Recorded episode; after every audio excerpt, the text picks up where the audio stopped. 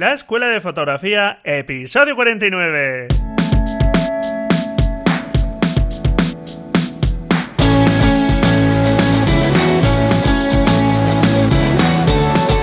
Que son mis ojos, mi tesoro, que es mi Dios, la libertad, mi ley ver a todo el mundo, mi única patria, amar. Hola, ¿qué tal? Bienvenido, bienvenida a este nuevo episodio del podcast La Escuela de Fotografía un podcast donde aprender fotografía de la forma más sencilla y más amena posible, donde poco a poco vamos aprendiendo a manejar nuestra cámara, nuestra herramienta como fotógrafos, pero donde nos preocupamos por ir aprendiendo ese lenguaje visual que tanto beneficio puede aportar a tus fotografías mucho más que el tipo de cámara con el que realices tus fotografías, porque al entender cómo funcionan los elementos visuales en tu fotografía, vas a poder utilizarlos de la forma más adecuada, más conveniente para el mensaje que quieras transmitir. Y con el lenguaje visual, si hacemos un símil con el lenguaje escrito, podríamos poner el ejemplo de cuando escribes una carta bueno, hoy día ya casi que no escribimos cartas, vamos a poner un correo electrónico mejor. Bueno, pues cuando escribes ese correo electrónico, tú no estás escribiendo las palabras en el texto de una forma, pues, al azar, podríamos decir, conforme se te vienen a la cabeza y, y de una forma totalmente desestructurada. Porque, ¿qué pasaría? Que la persona que reciba ese mensaje, lo más normal es que no te entienda. Por lo tanto, es muy importante que uses un orden determinado, un orden en el que podamos entendernos. Pues de la misma forma funciona el lenguaje visual. Podríamos decir que cada elemento visual es una palabra. Por lo tanto, tenemos que unir esas palabras, esos elementos visuales, para componer frases y mucho más allá, pues poder componer incluso textos mayores, ¿de acuerdo?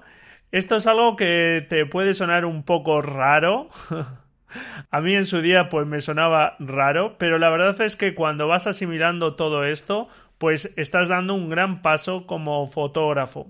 Pero no te preocupes, todo llega con el tiempo. Es bueno que vayas escuchando estas cosas porque cuanto antes las escuches te puedo asegurar que antes podrás llegar a entender de qué estoy hablando y antes podrás aplicarlo a tus imágenes y algo fundamental es la práctica. Y para eso, antes de empezar con el contenido del episodio, os quiero agradecer a todos los que participáis en los retos fotográficos, pues vuestra participación. Este último reto sobre el retrato ha sido como venía siendo semanal y ahora vamos a cambiar a una periodicidad quincenal porque hice una consulta en el grupo de Facebook de la Escuela de Fotografía y la mayoría de miembros, la mayoría de gente que votó en esa encuesta prefería que fuese cada 15 días. Así que escuchando esas opiniones pues ahora los retos fotográficos van a ser quincenales. Así tendrás un poquito más de tiempo para prepararlo, ¿de acuerdo? Este último reto va sobre largas exposiciones y te quiero recordar que en el episodio número 47 pues hablaba de una práctica de fotografía nocturna urbana que ya es una larga exposición en el episodio número 13 ya te hablé también de la práctica número 2 que iba sobre mostrar movimiento y mostrar quietud, que también va en esta línea de las exposiciones largas. Y bueno, pues te hará falta seguramente un trípode, porque una exposición larga, eh, bueno, no es que haya un consenso claro, pero podríamos hablar de a partir de un segundo y naturalmente, pues a estas velocidades de obturación necesitas un trípode o apoyar la cámara en algún sitio eh, donde no se mueva durante todo el tiempo de exposición. Así que nada, mm, planteate este reto, ¿de acuerdo? A darle vueltas un poco al coco y hacer esa larga exposición, ¿de acuerdo? Ya sea una fotografía nocturna o una fotografía diurna, que también se pueden hacer largas exposiciones, generalmente utilizando filtros de densidad neutra que se llaman, que bueno, lo que hacen es reducir la cantidad de luz que entra en la cámara a través del objetivo y de esa forma podemos alargar los tiempos de exposición. Pues nada, anímate y a practicar. Te dejo en las notas del programa el enlace a este reto número 7 sobre larga exposición. Y bien, vamos a comenzar ya con el contenido del episodio. En este episodio vamos a hablar de un tema fundamental respecto a los objetivos y es la distancia focal y qué efecto tiene sobre tus fotografías, algo que no solemos reparar en ello. Realmente cada tipo de fotografía podría exigir un tipo de focal distinta. Y yo te pregunto, ¿es exactamente igual utilizar un objetivo angular y acercarme al sujeto fotografiado que disparar desde más lejos con un teleobjetivo? Pues como te digo, no es lo mismo y realmente la distancia focal tiene un impacto bastante importante en cómo estamos presentando nuestra fotografía y qué relación tiene el contenido que estamos mostrando con el espacio que aparece en la fotografía y dónde estamos situando al espectador de nuestra fotografía con relación a esa escena. ¿Tienes la seguridad de saber cuándo utilizar cada tipo de objetivo? Bueno, pues sobre eso va este episodio, sobre cómo impacta cada tipo de focal que utilices en tus fotografías en el mensaje que estás mostrando. ¿De acuerdo? Como te estaba comentando, la distancia focal es solo una de las cualidades que tiene un objetivo. Otra es el valor de la apertura máximo, es decir, el valor de f más bajo que podemos llegar a utilizar que sabes que en principio pues cuanto más abra pues tanto mejor será un objetivo luminoso y permite pues disparar en condiciones más bajas de luz o poder reducir al máximo la profundidad de campo. De estos conceptos ya hemos hablado en varios episodios y en la nota del programa te dejaré el enlace al episodio donde hablé sobre la profundidad de campo. Otra de las variables, por ejemplo, puede ser la distancia mínima de enfoque, etc. ¿De acuerdo? Pero vamos a centrarnos ahora en la distancia focal o longitud focal, que viene expresada siempre en milímetros y si nos ceñimos a la definición óptica es la distancia que hay entre el sensor de la cámara y el centro óptico del objetivo. Ese centro óptico está cerca del diafragma, pero bueno, ya te digo que es una definición desde el punto de vista óptico, pero realmente lo podríamos traducir en que la distancia focal es cortas, a menor distancia focal tenemos un ángulo de visión mayor desde nuestra cámara y a la inversa, a distancia focales largas, tendremos un ángulo de visión reducido por lo que estaremos realmente capturando una porción más pequeña de la escena y da una sensación de como si estuviéramos utilizando una especie de telescopio, ¿verdad?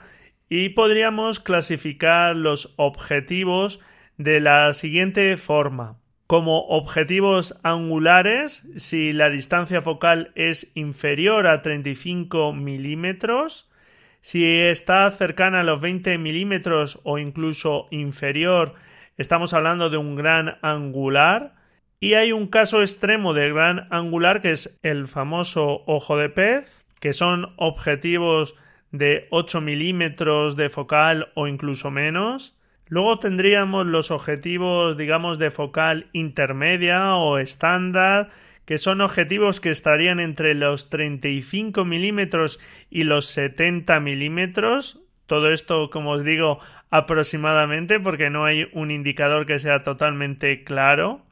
Y a partir de los 70 milímetros podríamos hablar de teleobjetivos. Todas estas medidas, eso sí, son con respecto al tamaño de sensor de tamaño completo, el famoso full frame. Si tu cámara tiene un tamaño de sensor menor, pues aplica lo que se conoce como un factor de recorte o un factor de conversión. ¿Qué ¿Qué es eso? Pues significa que con respecto a estas focales, al tener el sensor más pequeño, se están quedando con la parte central de ese teórico full frame, de ese tamaño completo. Como son más reducidos, se quedan con una parte más pequeña. Entonces es como si estuviéramos haciendo zoom o recortando una parte de la imagen. Así, pues si tu cámara no es full frame y tiene un sensor APS-C, como el que llevan la mayoría de cámaras reflex de gama baja y gama media, pues habría que aplicar un factor de recorte, un factor de conversión que se llama, que en el caso de Nikon, por ejemplo, es de 1,5 y en el caso de Canon de 1,6 con respecto al equivalente en full frame. Así, hablaba hace un momento de que por debajo de 35 milímetros ya puede ser considerado un objetivo angular, pero eso medido para distancias focales de tamaño completo, que estén hechas para eh, sensores de tamaño completo. Porque, por ejemplo, si tu cámara es APS-C, a partir de 24 milímetros hacia abajo, pues ya se puede considerar que es un angular. En las notas del programa te dejo un enlace al artículo del blog donde aparecen pues bueno distintos sensores, distinto tamaño de sensor y el factor de conversión que tendrían y también pues ejemplos de las fotografías que vamos a ver. Y bueno, hasta aquí pues creo que todos lo podemos tener claro que era esto de la distancia focal, ¿de acuerdo? Pero en este episodio quiero que nos centremos sobre todo en los efectos que tiene utilizar cada distancia focal en lo que estamos transmitiendo con esas fotografías. Pero antes de entrar ahí, también quiero hablar de la diferencia entre los zoom y los objetivos fijos, que es otra forma de clasificar los objetivos. Aquellos que permiten variar la distancia focal son los que conocemos como zoom y aquellos que no permiten variar la distancia focal sino que tienen una única distancia focal son los objetivos fijos. De entrada parece que los objetivos con zoom que en un solo objetivo tienes muchas distancias focales pues siempre tiene más ventajas, ¿verdad? Porque oye, frente a una distancia focal, pues si tienes un rango mucho más amplio, pues es un objetivo mucho más versátil.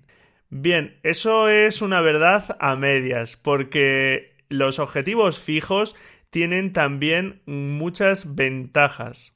¿Ventajas que tienen? Pues fundamentalmente permiten generalmente tener aperturas de diafragma mayores, es decir, permiten trabajar con valores F más bajos, son objetivos más luminosos, lo cual de por sí ya es una ventaja pues súper interesante. Derivado también de esta ah, facilidad de construcción de que son objetivos más sencillos, también tienen una calidad de imagen superior a los objetivos con zoom que suelen tener más lentes y que la luz tiene que atravesar pues muchas más lentes. Los objetivos fijos son más sencillos en ese aspecto y la calidad de imagen es generalmente superior que un objetivo con zoom, comparado eso sí con gamas similares, ¿de acuerdo? Al ser más sencillos de construir, también son más económicos comparados con los objetivos con zoom. Eso sí, siempre que no estemos hablando, estemos comparando gamas similares. Si nos vamos a objetivos fijos de gamas muy altas, pues también son muy caros. ¿De acuerdo? Y por último, pues están dando una unidad a tu trabajo, porque date cuenta que si estamos utilizando unas veces un angular, otras veces un teleobjetivo, otras veces una focal media, y vamos variando mucho, pues también nuestras fotografías varían mucho. Si nos impusiésemos esa limitación de un objetivo fijo, pues digamos que estamos dando cierta unidad o coherencia a todas nuestras fotografías.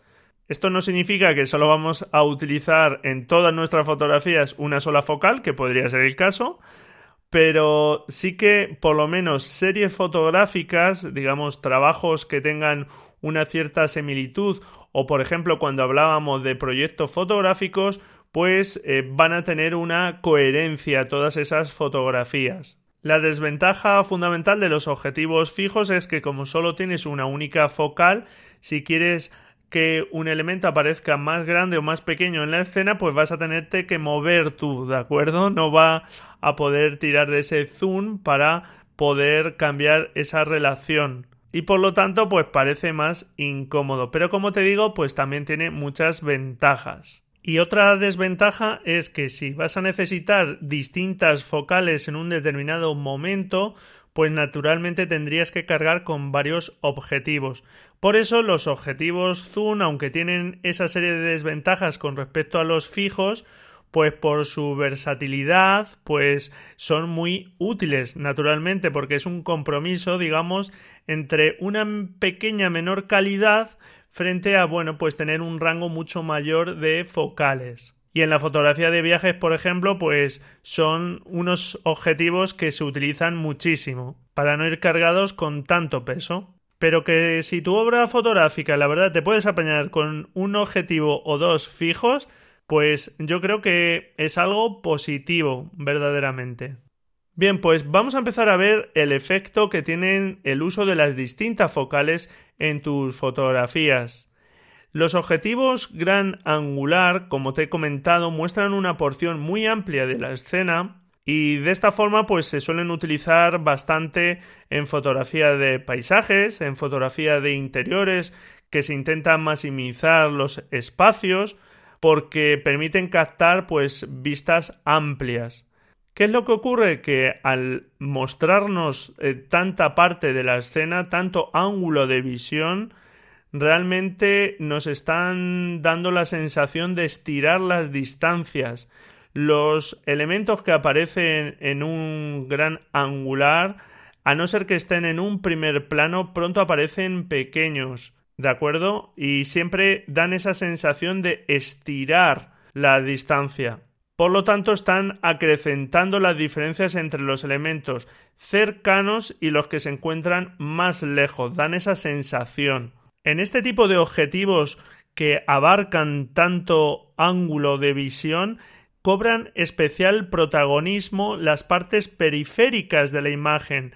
Por lo tanto, las tienes que controlar, tienes que mirar las esquinas, los laterales, para que no se nos cuelen elementos que no queramos que estén ahí y también por su gran ángulo de visión tienes que tener especial cuidado con la composición, porque aparecen más elementos en la fotografía y es difícil tener el control de cómo está afectando a la composición todos esos elementos. ¿De acuerdo? Por ejemplo, en paisaje, la toma que más cuesta es la angular. Por eso muchas veces en paisaje no se utiliza angular y se utilizan focales más largas, incluso teleobjetivos, porque tener el control de todo lo que aparece en una escena tan amplia como nos muestra un angular es muy complicado. Y en palabras del propio José Benito Ruiz, como sabes, un fotógrafo maestro en la fotografía de paisaje, pues la toma angular realmente es la más difícil de todas, ¿de acuerdo? Entonces tienes que eh, prestar especial atención a los elementos de interés en el primer plano, que como te he comentado, si no tenemos nada en el primer plano, todo lo que se va alejando aparece muy pequeño, con lo cual está perdiendo interés, peso visual en la imagen. Por lo tanto, algo interesante es que en las fotografías con tus objetivos angulares aparezca algo en el primer plano para llamar la atención, que sea ese posiblemente un centro de interés. O si no aparece ese centro de interés, que seas consciente de que el resto de elementos están perdiendo peso en la imagen, ¿vale? Y otro elemento que tienes que prestar atención son las líneas porque las líneas dirigen la mirada y podemos utilizarlas porque pueden tener un gran recorrido en esa vista tan amplia que produce un gran angular. Y bueno, pues eh, puedes utilizar estas líneas para conducir la mirada, para centrar la atención sobre determinados puntos de interés en la imagen y es algo que digamos cobra especial interés en las fotografías con gran angular, ¿de acuerdo? Entonces, bueno, pues tanto los elementos del primer plano como las líneas tendrías que tenerlas en cuenta a nivel compositivo. Y los objetivos angulares nos están mostrando la realidad de una forma poco habitual, deformando la imagen, maximizando lo que está en el primer plano y alejando lo que está más lejos. Y por ejemplo, pues si hacemos un retrato con un gran angular, para sacar a una persona en un primer plano nos tenemos que acercar mucho a ella y vas a ver cómo la nariz, por ejemplo, que es el elemento que está más cerca, pues aparece a un tamaño desproporcionado, a un tamaño mucho mayor que, por ejemplo, las orejas, ¿de acuerdo?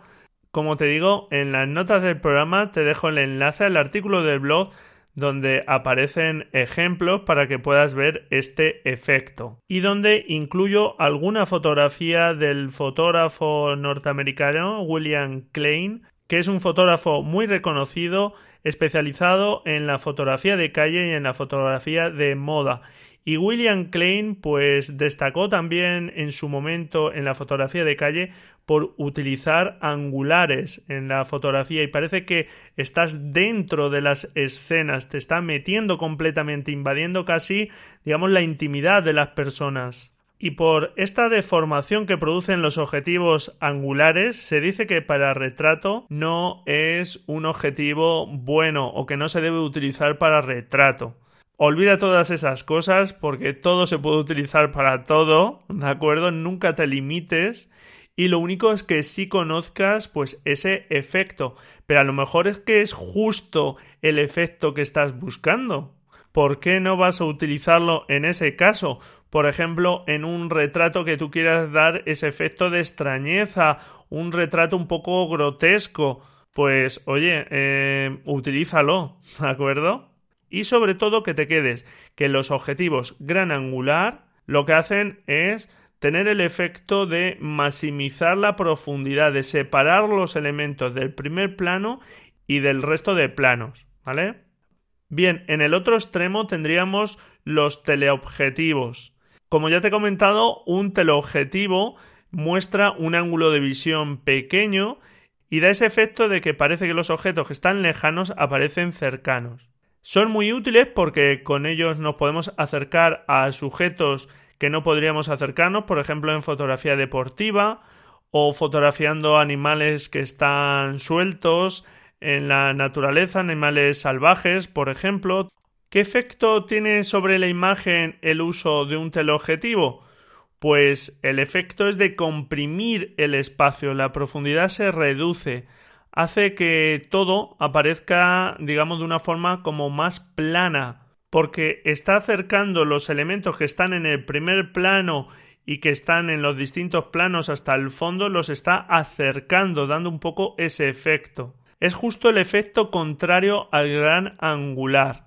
Y cuando estás utilizando un teleobjetivo, realmente te conviertes en un observador en la distancia, un observador oculto, una especie de cazador de imágenes.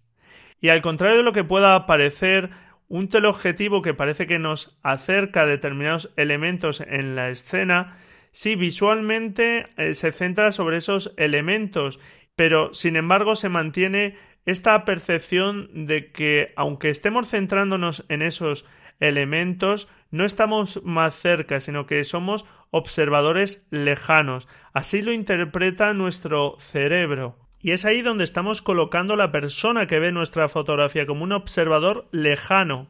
En el artículo del blog te dejo una imagen del fotógrafo norteamericano Philip Lorca di Corsia, cuyo trabajo, Hits, cabezas en inglés, es muy conocido y va en esta línea. La verdad que son unas imágenes que muestran de una forma muy clara esto que estoy explicando. Te aconsejo también investigar sobre esta obra de este fotógrafo.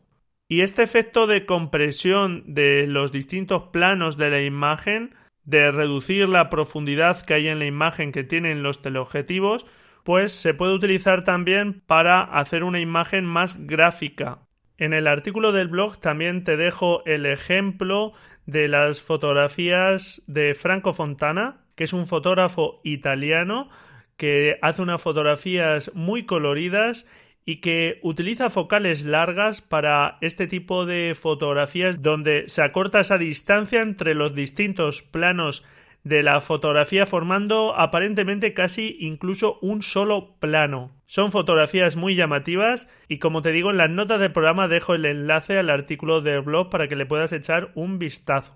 Y los teleobjetivos también deforman y producen imágenes que en el caso de que estemos utilizando ya teleobjetivos con distancias focales muy largas, pues no es tal como ve nuestro ojo. O sea que no solo el gran angular deforma una imagen, sino que también un teleobjetivo también puede deformarla. Y de hecho la deforma, aunque quizá no de una forma tan evidente como lo hace un gran angular.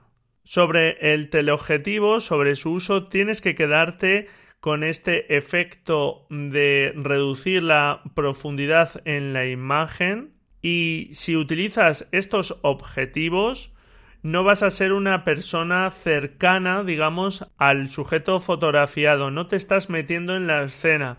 Estás fotografiando, sí, algo, pero desde la distancia. Y tienes que ser consciente que es ahí donde estás colocando al observador, en un punto de vista alejado también, ¿de acuerdo?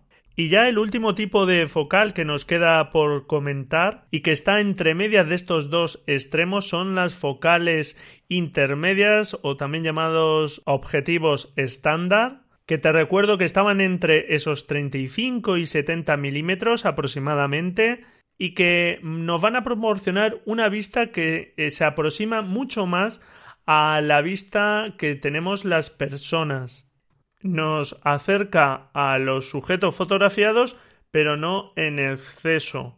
Cuando estás utilizando esta focal parece que estás en la escena, estás cerca, es ahí donde sitúas al espectador, pero sin llegar a acercarte tanto como tendrías que hacer con un gran angular, por ejemplo, para hacer un retrato, y sin estar tan lejos como tendrías que hacer si estuvieras utilizando un teleobjetivo y eso pues también lo interpreta nuestro cerebro. Por lo tanto, es una focal más eh, amigable, digamos, un poco más cercana a nuestra forma de ver las cosas. Es la que causa menos extrañeza a nuestro ojo. Por eso digo que parece la más amigable. ¿De acuerdo? Por lo tanto, si vas a hacer un tipo de fotografía que quieres que, que no cause extrañeza como puede causar un angular o que no quieres alejarte demasiado como puede ocurrir con un teleobjetivo, pues seguramente tendrás que utilizar una focal media. Es un tipo de focal que se aleja de los extremos y que siempre nos va a resultar, como te digo, más natural. Por lo tanto, si tu trabajo va en esta línea, si tu fotografía busca esa sensación, pues ya sabes el tipo de focal que tienes que emplear, ¿de acuerdo? Pero, como te decía cuando te hablaba del angular, no existe ninguna focal que sea la perfecta para determinado tipo de fotografía. Yo he intentado mostrarte los efectos que tiene sobre la imagen cada tipo de focal pero eso no significa, como ya te he dicho cuando hablábamos del gran angular, que para determinado tipo de fotografía siempre hay que usar una determinada focal. Conoce estos efectos, pero luego tú utilízalos de la forma que quieras utilizarlos. Puedes utilizar, como te decía, un gran angular para hacer retratos, Puedes utilizar un teleobjetivo para salir a fotografiar naturaleza y sacar detalles y a lo mejor detalles incluso un poco más abstractos, ¿de acuerdo? Y bueno, pues hasta aquí este episodio. Espero que te hayan parecido interesantes estas cuestiones de la distancia focal y que las tengas en cuenta en tus fotografías, que no uses por comodidad una distancia focal u otra si tienes un objetivo con zoom simplemente porque te es más cómodo utilizar una u otra, que tengas presente estos efectos en tus fotografías y si como te comentaba ya quieres darle una coherencia a tu obra o estás trabajando sobre un proyecto fotográfico, utilizar una focal determinada puede darle unidad, ¿de acuerdo? Muchas gracias por estar ahí al otro lado. Encantado si me dejas tus valoraciones en iTunes, tu me gusta en iVoox, tus comentarios, que es un placer poder conversar contigo. Muchas gracias por estar ahí al otro lado. Felices fotografías y hasta el próximo episodio, si tú quieres, claro. Que como te habrás dado cuenta, vamos con un día de retraso y será el viernes. Adiós. Thank you.